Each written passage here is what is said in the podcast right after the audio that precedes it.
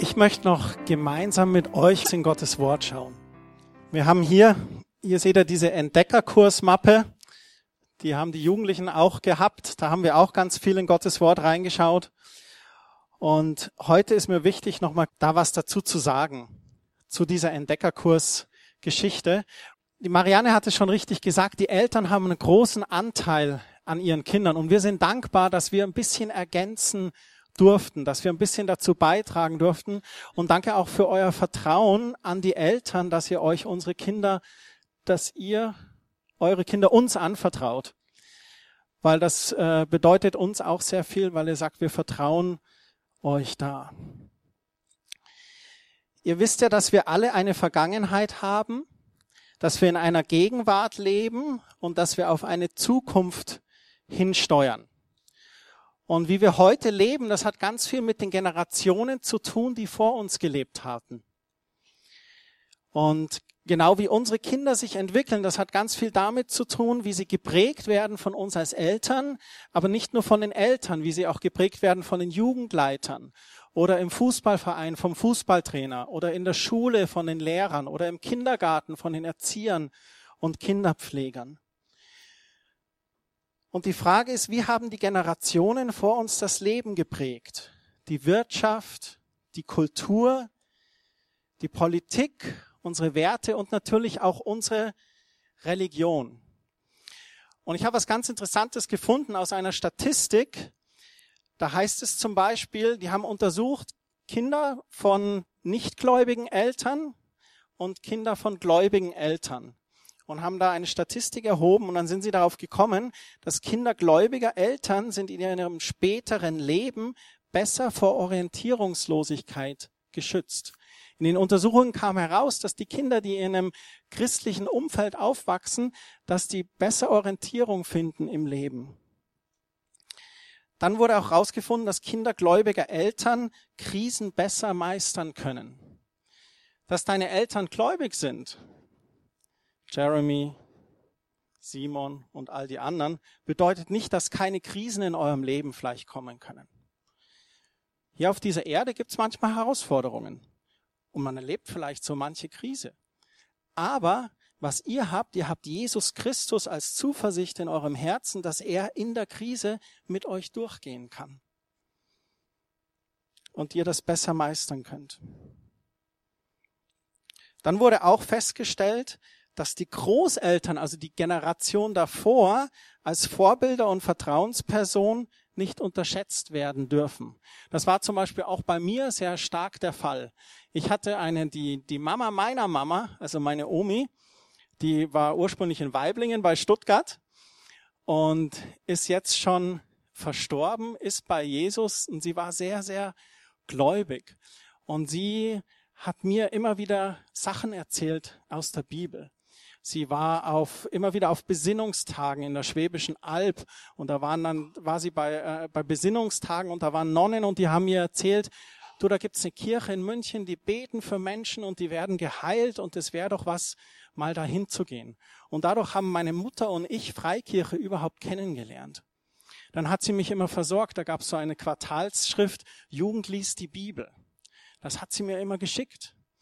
Und ich muss euch sagen, manchmal war das, sie hat mich dann immer gefragt, ja Christian, hast du das gemacht? Und manchmal hatte ich es gar nicht gemacht, weil es mir damals noch nicht so wichtig war.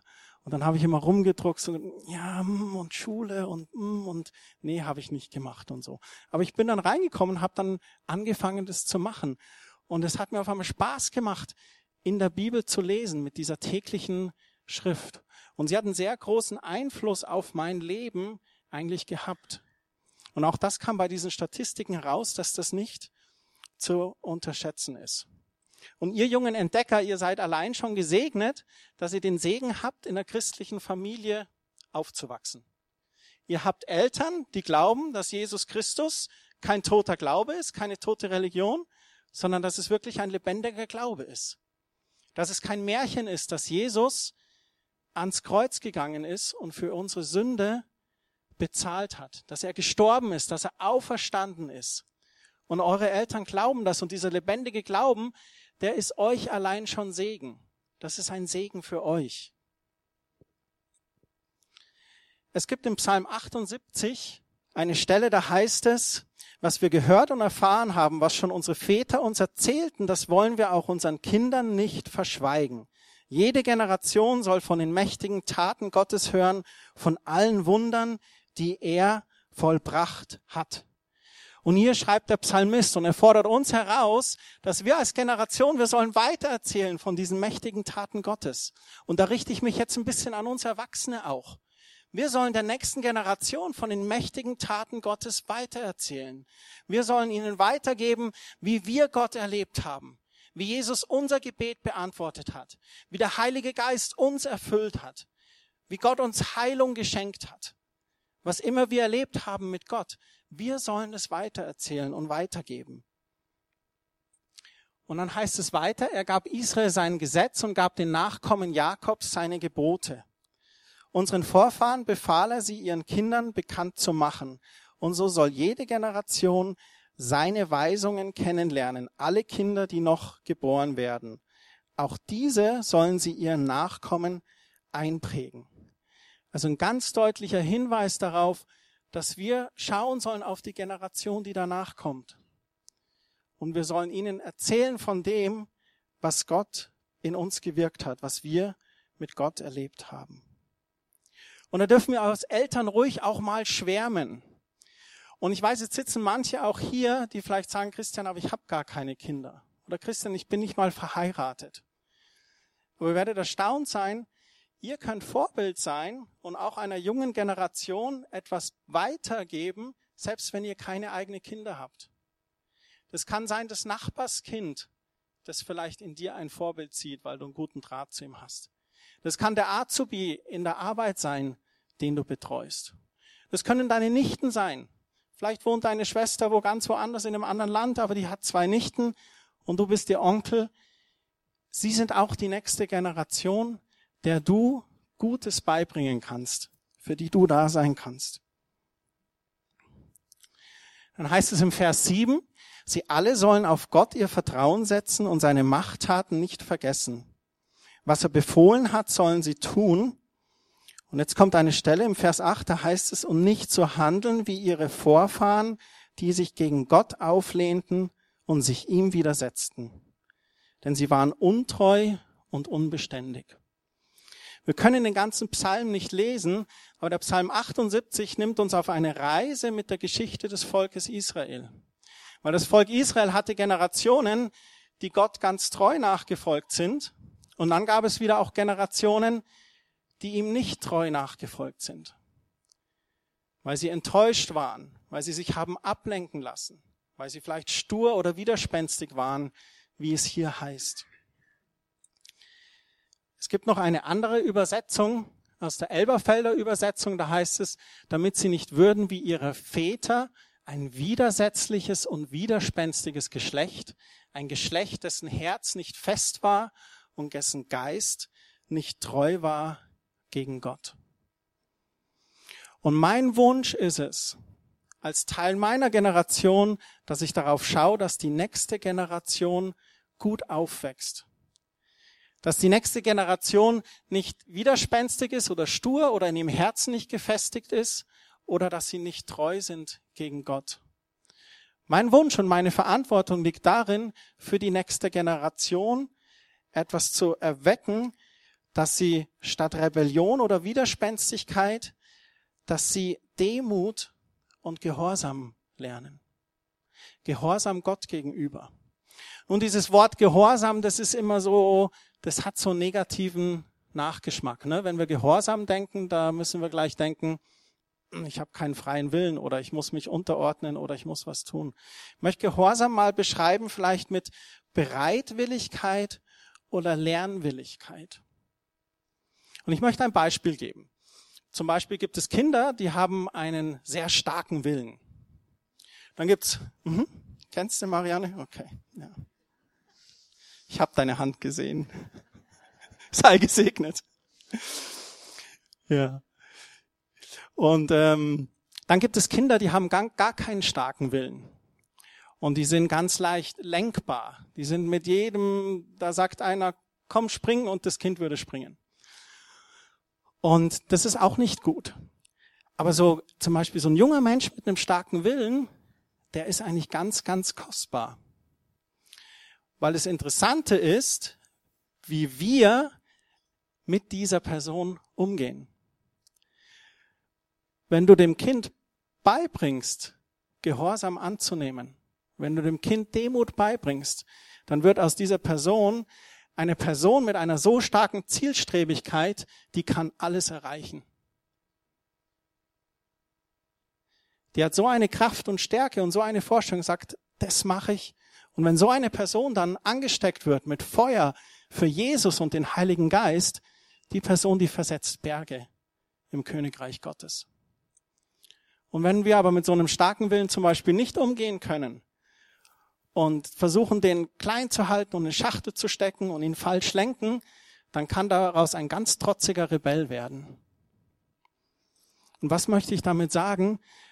Es ist wichtig zu erkennen, wie gehen wir mit diesen jungen Geschöpfen um? Was geben wir da weiter an sie? Und das ist mein, mein Wunsch eben, dass sie Gehorsam Disziplin und Demut lernen statt Rebellion. Es ist wichtig, dass sie ihr Leben auf Jesus und sein Wort bauen und danach handeln. Und wenn sie sich von ihm annehmen und lieben lassen, dann haben sie gefestigte Herzen. Damit sie eben nicht sind wie die Geschlechter, die kein festes Herz hatten, sondern sie sollen ein gefestigtes Herz haben. Und es ist mein Wunsch und Kerstins Wunsch für euch, dass ihr ganz gefestigte Herzen in Jesus habt. Ne? Und deswegen haben die diese Zeit mit euch verbracht. Und wir sind sehr dankbar für diese Zeit mit euch. Und dass wir ihn auch vorleben, ohne Kompromisse zu leben und Gott treu zu sein. Und dass sie schon im jungen Alter lernen, in kleinen Dingen treu zu sein, dann werden sie auch im Alter treu sein. Da braucht es auch uns wieder als Beispiel und Vorbild. Vielleicht kennt ihr die Situation im Geschäft, das Telefon klingelt, die Person erkennt die Telefonnummer. Ach, sag schnell, ich bin nicht da. Was bringst du deinem Azubi bei? Lügen ist in Ordnung. Lügen ist okay. Und das sind oftmals so kleine Dinge, wo wir denken, ah ja, das sind so Kleinigkeiten, das mache ich jetzt kurz, ist kein Problem. Aber die Person lernt, ja, so Notlügen ist auch in Ordnung. Notlügen ist eigentlich nicht Lügen. Und das ist eigentlich schade, weil wir müssen da den jungen Menschen lernen, treu zu sein.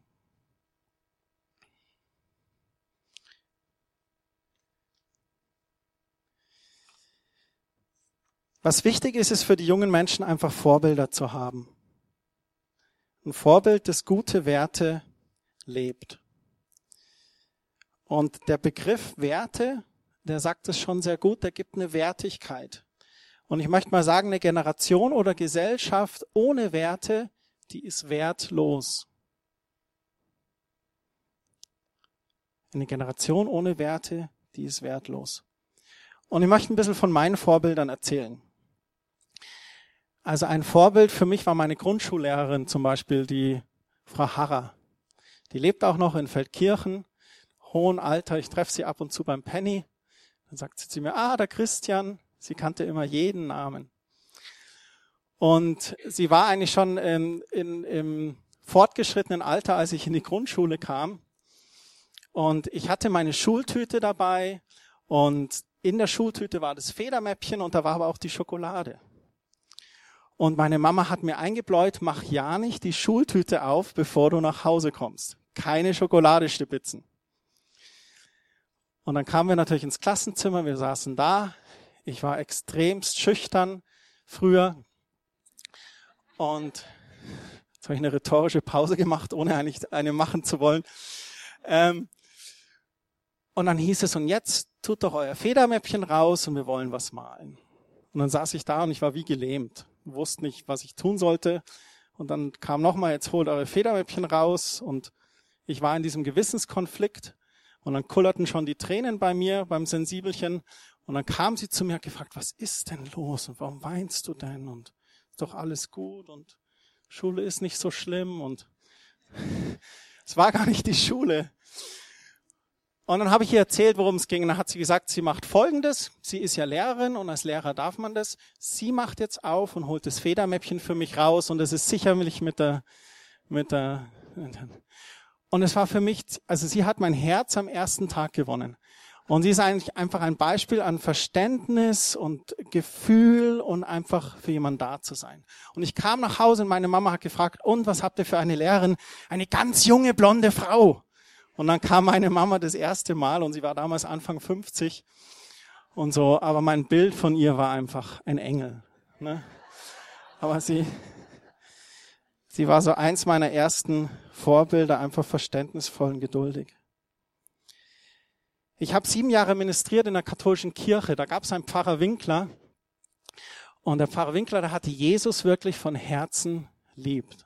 Ein erweckter Mann in der katholischen Kirche.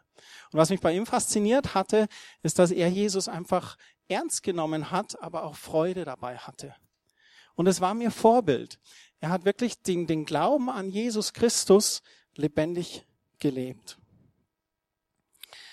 Dann hatte ich einen Jugendleiter in der Freikirche, der war mir Vorbild, weil er immer Zeit hatte und immer zugehört hat. Also das war echt erstaunlich. Der hat mich öfters auch heimgefahren und dann war eh schon sechs Stunden Jugend am Samstagnachmittag vorbei und es war schon weit über die Zeit hinaus und hat mich noch heimgefahren und dann saßen wir noch im Auto und wir haben immer noch geredet. Und er war mir einfach ein Beispiel an Zuhören und Zeit zu haben. Und es sind alles so Vorbilder für mich, wo ich gesagt habe, okay, das möchte ich haben, das möchte ich haben. Und ich erzähle euch das, weil das Interessante ist, dass keiner von denen war mein Vater oder meine Mutter. Und ich möchte damit unterstreichen, dass gerade dritte Personen, also nicht unbedingt die eigenen Eltern, oft Vorbild sind in gewissen Situationen. Ein Vorbild hatte ich noch, es gab damals eine christliche Rockband, Petra. Irgendjemand, der Petra kennt? Ja. Yeah. I am on the rock. Nee, ich fange jetzt nicht an. Ähm Und ich habe angefangen damals Klavier zu spielen und Keyboard und haben einen Synthesizer gekauft. Und meine Berufung war eigentlich klar. Ich werde christlicher Rockstar. Und er ist mir so ein, ein Vorbild. Mittlerweile dank der äh, neuen Technik haben wir sogar auch zwei, drei Sätze aufgetauscht auf Facebook. Ich weiß, ich bin nicht pink oder rosa-rot. Ich weiß, was das für ihn bedeutet und was es für mich bedeutet. Also wir sind keine beste Freunde. Aber ich konnte ihm kurz schreiben, du, wegen dir habe ich angefangen, Lobpreis zu machen in der Kirche. Und dann hat er gesagt, oh cool, klasse. Ich meine, wir kennen uns nicht, ne? Aber mit den neuen Medien war das möglich. Aber er hatte Einfluss auf mich, dass ich gesagt habe, ich möchte gut spielen, ich möchte Lobpreis machen, ich möchte Gott anbeten.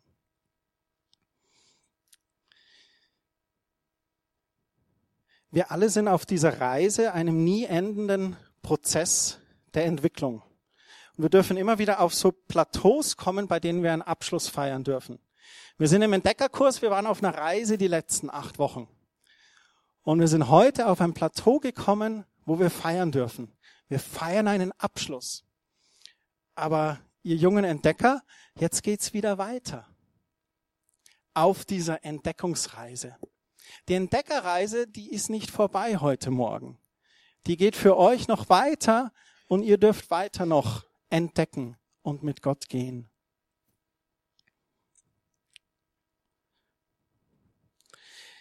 Ich habe noch drei Bibelstellen, die ich zum Schluss mit euch anschauen möchte. Das eine ist ein Ratschlag aus dem Wort Gottes an uns Eltern. Da heißt es in Sprüche 22, Vers 6, erzieht ein Kind schon in jungen Jahren und es wird die Erziehung nicht vergessen, auch wenn es älter wird. Und liebe Eltern, ich weiß, was es bedeutet. Ich kenne den Krafttag, ich kenne die Geduld. Ich weiß, wie viel Schweiß das manchmal kostet. Aber ich möchte euch einfach ermutigen, eure Kinder einfach mit der Liebe Gottes von ganzem Herzen zu lieben.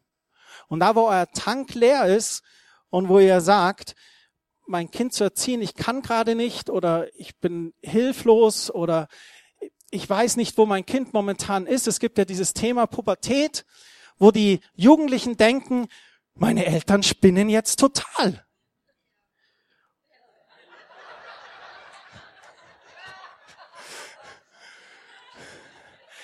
Und der arme Jugendliche, der geht durch dieses Zeitalter der Pubertät und fünf Jahre später auf einmal stellt er fest, jetzt ist mein Vater wieder normal geworden. Aber zehn Jahre. Aber liebe Jugendliche, den Eltern geht's genauso. Weil die denken gerade, auf welchem Planeten seid denn ihr gerade? Aber diese Pubertät ist notwendig und auch gut. Ist zu eurer Entwicklung wichtig. Ihr lernt Grenzen abzustecken. Ihr formt eure Identität. Und da dürfen wir euch beistehen. Aber wie gesagt, euch Eltern, tankt auf bei Gott. Ich möchte euch echt ermutigen, da immer wieder, Herr, schenk mir deine Liebe, schenk mir deine Geduld, gib mir deine Kraft, gib mir die Weisheit, die ich brauche. Und euch da wirklich auch drauf zu stellen, euer Kind in jungen Jahren zu erziehen und darauf zu vertrauen, es wird die Erziehung nicht vergessen, auch wenn es älter wird. Dann ein Ratschlag aus dem Wort Gottes von Paulus an uns Christen.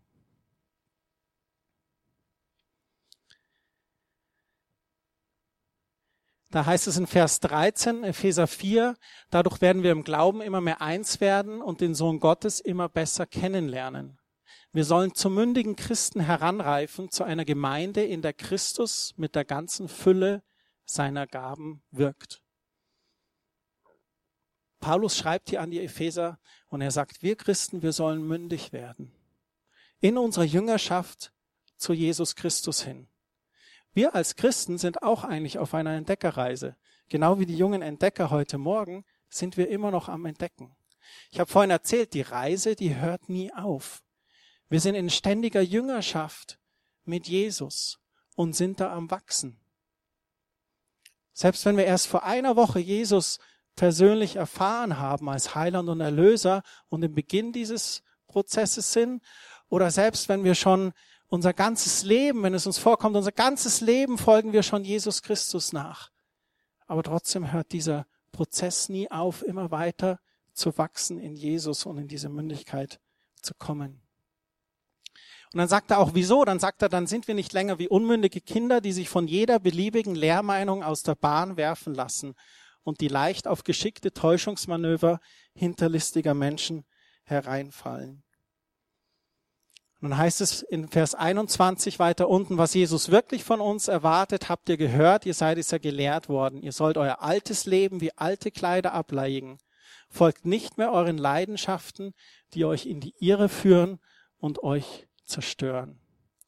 Für uns als Christen hat Mündigkeit ganz viel auch mit Heiligkeit zu tun. Es hat damit zu tun, alte Dinge in unserem Leben abzulegen, die nicht gut sind für uns. Schlechte Gewohnheiten, schlechte Dinge. Und uns da auf Gott einzulassen und zu sagen, Gott, ich bitte dich um Vergebung für diese Sache. Und ich bitte dich, hilfe mir, dort zu wachsen. Hilf mir dort heranzureifen.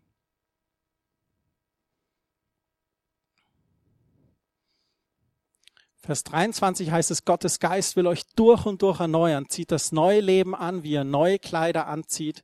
Ihr seid neue Menschen geworden, die Gott selbst nach seinem Bild geschaffen hat. Ihr gehört zu Gott und lebt so, wie es ihm gefällt. Und einen Ratschlag noch an unsere jungen Entdecke heute Morgen eine Schriftstelle aus dem 2. Timotheus 2, Vers 22. Da heißt es, widerstehe den Verlockungen und Leidenschaften, die jungen Menschen zu schaffen machen. Ihr jungen Menschen, ihr seid ganz besonderen Verlockungen ausgesetzt. Die ganze Medienkultur investiert Milliarden von Euro, um euch am Schlawittchen zu packen mit irgendwelchen Dingen, wo das Wort Gottes aber sagt, die sind nicht gut für euch. Und da ist es für euch wichtig, und wir haben im Kurs auch darüber geredet, dass ihr wirklich da einfach gefestigt seid. Dass ihr das erkennt, wenn eine Sache wirklich nur eine Versuchung und Verlockung ist, die schlecht ist für euch. Und da wünsche ich euch die Kraft, wie der Paulus an den Timotheus geschrieben hat. Der Timotheus war ein junger Mann, und der Paulus hat sich um ihn gekümmert, der war bei ihm quasi in der Lehre und er sagt zu ihm, widersteh diesen Verlockungen und Leidenschaften, die jungen Menschen zu schaffen machen. Ich muss die nicht alle aufzählen, ihr wisst selber, was das ist. Und dann heißt es jetzt vielmehr alles daran, dass du das Richtige tust und dass dein Glaube fest wird und du in Liebe und Frieden mit allen lebst, die den Herrn aufrichtig anbeten.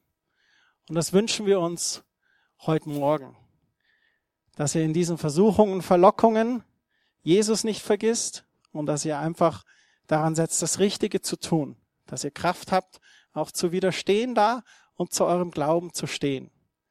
Und da Jesus auch einfach ganz bewusst in euer Leben mit reinzunehmen. Und wisst ihr was? So Fehler machen wir ja alle, ne? Also ich mache Fehler. Ja. Ich mache Fehler. Und was mache ich, wenn ich einen Fehler gemacht habe? Ganz einfach. Gott sagt, ich soll zu ihm kommen um Vergebung bitten. Wenn ich einen Fehler gemacht habe, dann gehe ich zu ihm und sage, Vater, ich bitte dich um Vergebung. Ich habe einen Fehler gemacht, es tut mir leid. Wenn Menschen involviert sind, dann fordert mich das Wort Gottes heraus, geht zu denen hin.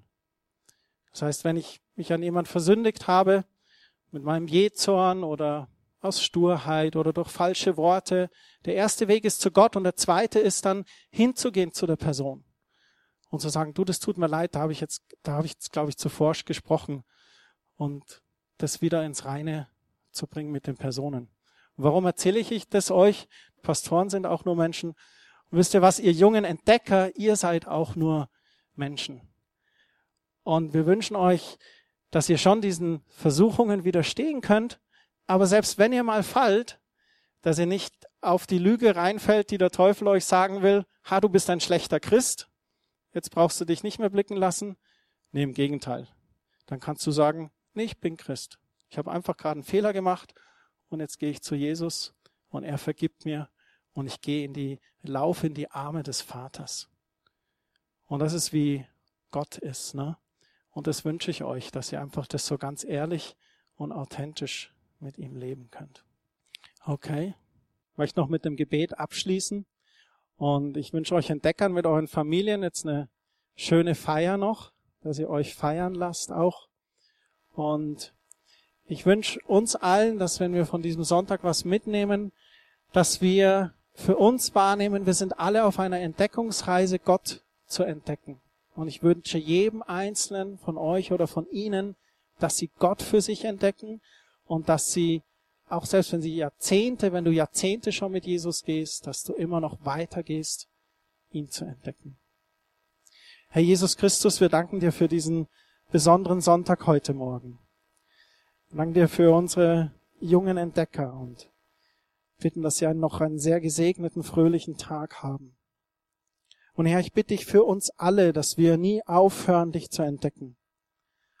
Und danke, dass du dich gezeigt hast, Herr Jesus Christus, als Sohn Gottes, dass du auf diese Erde gekommen bist, dass du ans Kreuz gegangen bist, dass du für unsere Schuld gestorben bist, für diese Sünde, die uns trennt von unserem Schöpfer.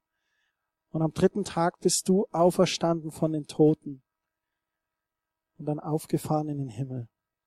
Herr Jesus, du bist der Weg zu unserem Schöpfer, zu unserem Vater.